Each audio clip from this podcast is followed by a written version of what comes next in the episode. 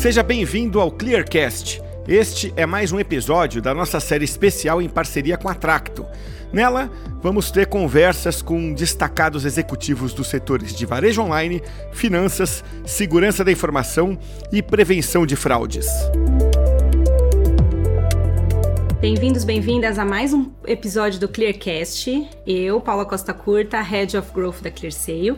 Estou aqui com Marcelo Queiroz, que é Head de Estratégia de Novos Negócios, para contribuir com esse bate-papo. Tudo bem, Queiroz? Tudo bem, Paula? Seja bem-vindo. Obrigado. E como convidado especial de hoje, temos alguém que se divide em múltiplos papéis. Ele que é criador e co-host de podcast, esposa e pai de três, escritor, fã de Star Wars e de Fórmula 1, Charles Schweitzer, obrigado por ter topado o convite. Seja muito bem-vindo. É um prazer estar aqui com vocês hoje. Legal. Então, a primeira pergunta que eu gostaria de fazer é: dê uma dica para nós como é que você se desdobra em tantos papéis ali, né? E nesse dia a dia, alguma, algo que eu fiquei curiosa de saber. Bom, acho que o dia tem 24 horas para todo mundo. então, mas assim, de fato é uma agenda desafiadora. É, eu brinco que marcar a agenda comigo precisa de no mínimo 15 dias de antecedência, porque de fato ela é no segundo ali, tá? Milimetricamente planejada. Então tem essa dificuldade. Ela tem um bloqueio ali já para os primeiros 15 dias. Mas é isso, aí a gente vai se dividindo um pouco entre a vida de executivo, a gente cria o nosso podcast, o Trends News. Ele acontece todas as sextas-feiras, 8 horas da manhã, e tem uma hora de duração cravada. Então é um pouco isso. Acho que é como você coloca na agenda e faz essas coisas acontecerem. Muito bom. Eu sou mãe de um, já estou nesses desafios, mas já fico com a dica aqui. Obrigada. É, bom, como eu falei na abertura, você desempenha diversas funções e uma delas é escritor. Então, aproveitando o tema é, do seu livro Inovação, Digitalização e Transformação Digital, gostaria de começar pedindo para você conceituar inovação. Ah, legal, ótimo. Então eu vou fazer o seguinte, eu vou começar devolvendo essa pergunta para você. E agora é a pergunta do milhão. O iPhone 15 é uma inovação, sim ou não? E eu não quero justificativa, é só sim ou não, hein, Paulo? Para mim, não. Ok, então vamos começar explicando o que é inovação. Sim, o iPhone 15 é uma inovação, uma inovação do tipo incremental. Toda vez que eu estou fazendo uma melhoria em algum tipo de produto, em algum tipo de serviço, eu estou fazendo uma inovação do tipo incremental. O que a gente normalmente associa à inovação é a inovação disruptiva. Essa a gente não tem problema nenhum em reconhecer. Mas também é interessante ver que existem três tipos de inovação disruptiva. Então imagina aqui comigo uma matriz, onde no eixo horizontal a gente tem tecnologia e competência, e no eixo vertical a gente tem modelo de negócios. Com a mesma tecnologia, mesma competência, mesmo modelo de negócio, a gente tem a inovação incremental. Então, mais um megapixel, mais 15 minutos de duração de bateria, tudo isso é inovação incremental. Depois eu mudo a tecnologia. Então eu vou para a inovação disruptiva do tipo radical. E aí a gente pode falar, por exemplo, de Netflix. Nada mais é do que a boa e velha blockbuster. Eu continuo alugando meus filmes e séries, só que por uma tecnologia nova, o streaming. A pergunta de fundo é por que Netflix e não Blockflix? Alguém dormiu no ponto da inovação. Depois você tem aquela inovação disruptiva do tipo ruptura, que é quando eu mudo o modelo de negócios. Wikipedia é um bom exemplo disso. Ela democratizou a produção de conteúdo científico e hoje qualquer pessoa pode produzir conteúdo científico. Porque Wikipedia e não Barsopedia, de novo alguém dormiu no ponto da inovação.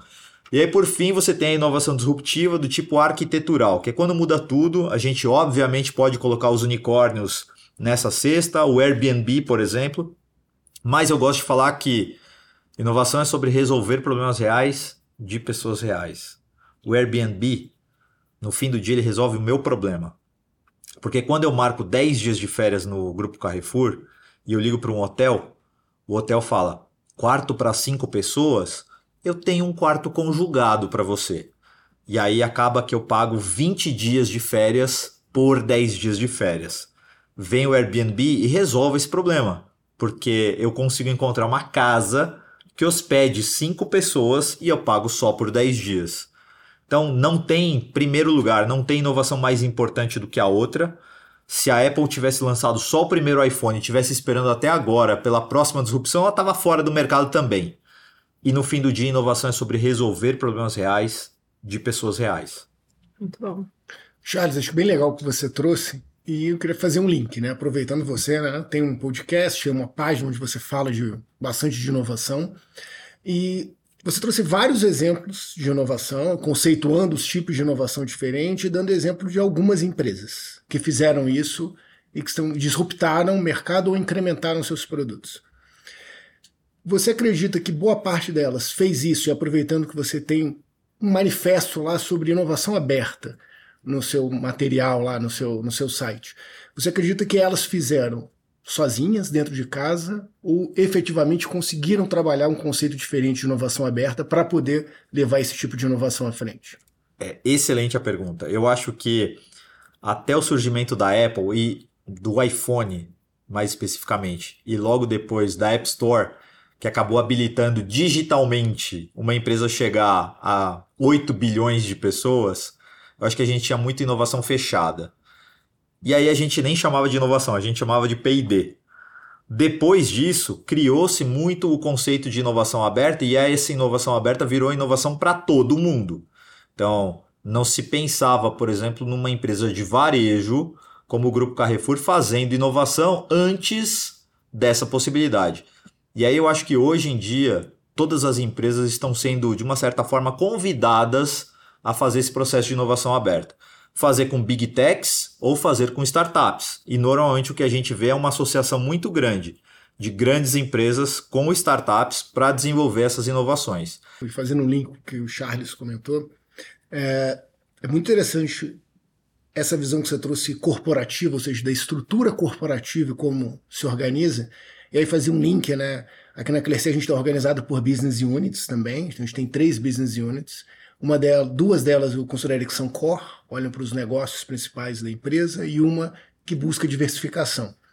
E fazendo de novo uma associação aqui com material que, inclusive, fazendo a propaganda aqui para o Charles, porque o site dele é muito bom, vale a pena entrar para olhar. É, você fala sobre organizações ambidestras. E foi um pouco do que a Clercy, inclusive, se inspirou ao montar business units e ter uma específica olhando diversificação. Você acredita que esse modelo de ambidestria e que é muito falado com as pessoas que estão acostumadas a falar com inovação, mas na prática é muito difícil você separar uh, efetivamente. É, você acha que essa ambidestria faz parte dessa história ou desse, desse processo que você comentou de aprendizado no grupo Carrefour? Ou você é, acredita que tem algum outro ponto mais importante do que uh, efetivamente ter um processo, uma ambidestria implementada dentro da estrutura corporativa? É, efetivamente faz parte sim dessa jornada, porque quando a gente olha para o momento que a gente está agora, todas as áreas de todas as empresas estão fechando seu orçamento 2024. Estão definindo CAPEX e OPEX. Então é um dinheiro que em 2024 ele nasce carimbado. Ele já nasce com destino certo. E aí não importa se você é uma área de negócios ou se você é uma função corporativa, como um RH, como a própria área de tecnologia, o dinheiro está carimbado. É para fazer aquele tipo de projeto que ele já nasce definido para o ano seguinte. Quem tem o orçamento que vai permitir a organização de testar algo novo é a área de inovação. Quais são os projetos de inovação para 2024? A resposta é não sei. Porque a gente vai mapear isso ao longo do ano, baseado nas dores dos clientes, baseado nas dores que os processos estão nos mostrando, baseados nas dores dos colaboradores. Então é sobre isso. E aí é nesse cenário dessas dores que a gente vai aprendendo e descobrindo no dia a dia do negócio que se cria o espaço e o pulmão para você desenvolver a ambidestria corporativa. Porque todos os times já cravaram os projetos e inclusive o orçamento para continuar desenvolvendo o business como ele está hoje o incremental, a melhoria. Isso já está carimbado. Onde vai nascer o espaço para você fazer o novo, a disrupção, a criação, é com esse orçamento de inovação. Então, o movimento que você citou da própria Clear Sale é bastante interessante nesse sentido, porque você tem duas BUs que estão absolutamente dedicadas a fazer com que o processo e o produto evolua, mas você tem uma terceira que está dedicada a olhar para horizontes futuros. Então, a gente, de uma certa forma, com o orçamento de inovação, a gente faz exatamente a mesma coisa. O meu dinheiro, o meu orçamento é o único que não está carimbado dentro da organização.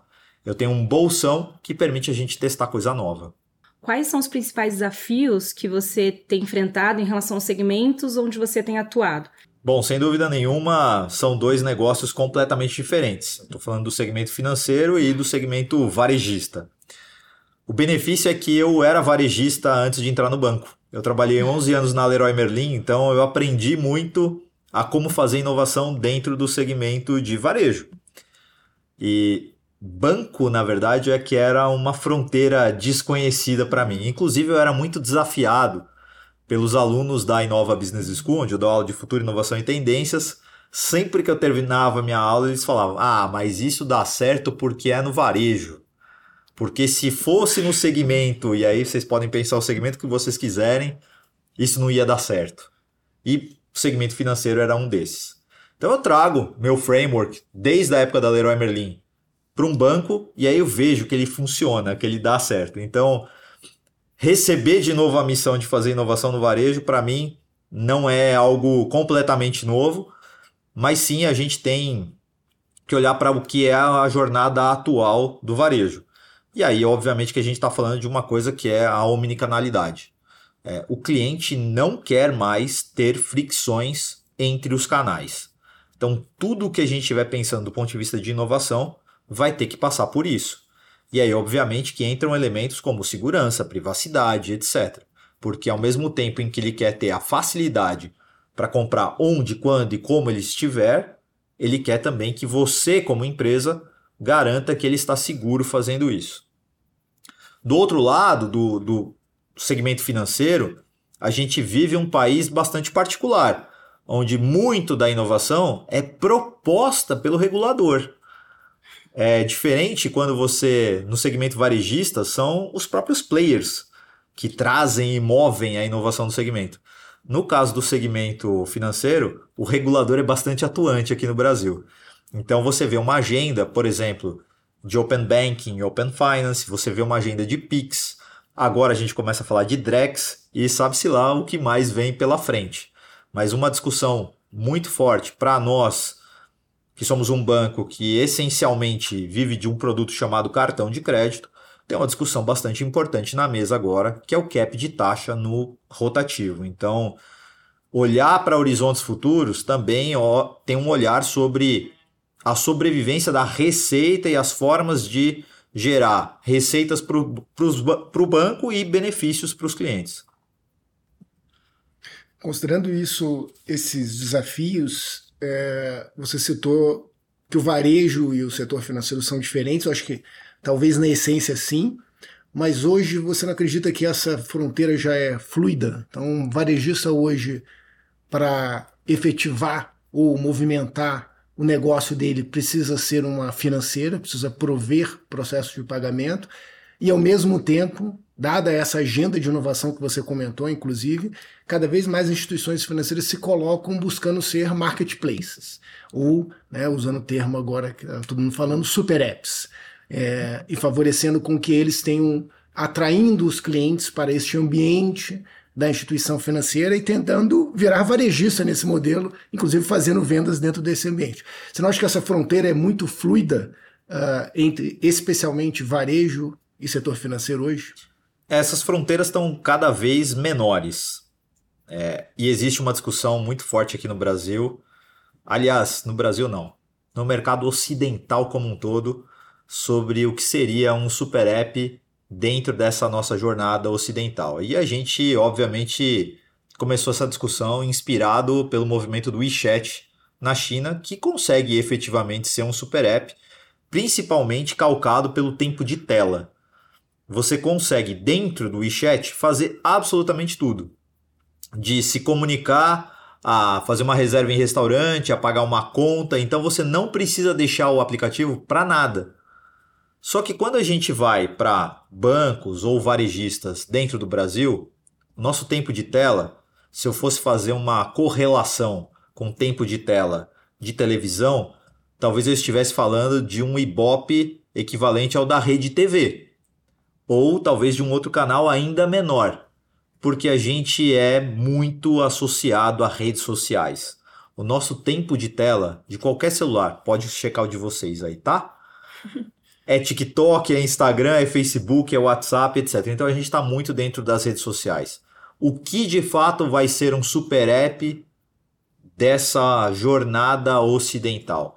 Então a gente começa a estreitar essas fronteiras entre os negócios todo mundo querendo virar banco, ao mesmo tempo que todo mundo quer virar comércio, ao mesmo que todo mundo quer virar operadora de telecomunicações, justamente para tentar capturar um tempo de tela maior, tentar capturar uma jornada ainda maior do cliente, para que a gente consiga competir não mais como uma marca, mas como um ecossistema. Então o que a gente vê aqui nessa jornada ocidental é a tentativa de cada vez mais empresas se tornarem ecossistemas.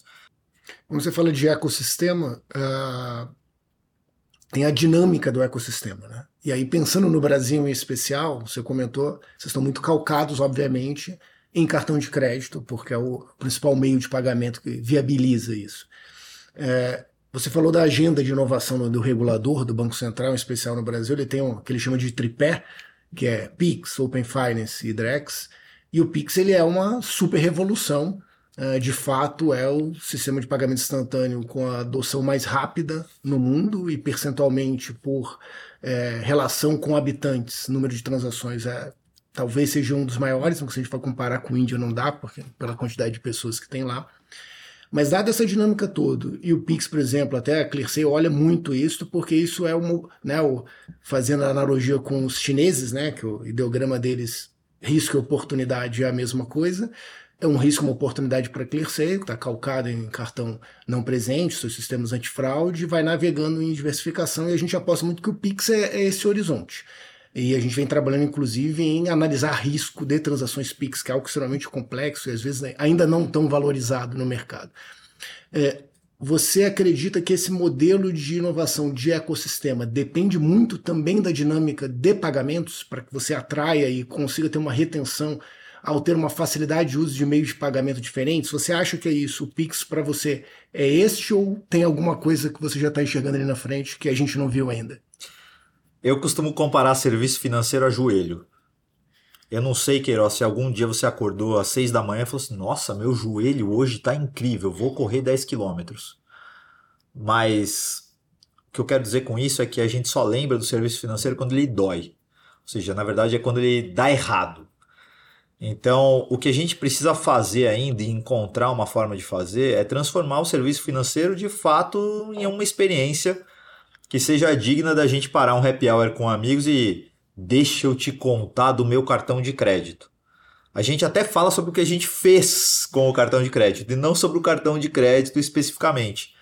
Então, eu acho que ainda existe uma agenda aí que as empresas, os emissores, as próprias operadoras precisam pensar do ponto de vista de como que a gente torna isso de fato algo menos comoditizado, algo menos parecido com um joelho que a gente só lembra dele quando dói. A gente quando está passando uma transação com cartão de crédito e do, demora mais do que um ou dois segundos, já dá uma certa palpitação na gente, né? Será que algo vai dar errado? Né? E aí quando no terceiro segundo sai aquele papelzinho, a gente fala, ufa, deu tudo certo. Mas tirando isso, é impressionante como o serviço financeiro em si ele acabou virando algo como se fosse, se eu fosse comparar a estrutura de uma casa, tudo que está dentro da parede. É conduíte, é cimento, é areia, é estruturante. Não é nada que seja digno da gente interromper um jantar com amigos ou um happy hour para falar sobre ele. Então eu acho que ainda falta um espaço para que a gente de fato possa falar positivamente sobre um player ou sobre um serviço prestado por um player do ponto de vista de o que é uma experiência do consumidor. O varejo já tem isso.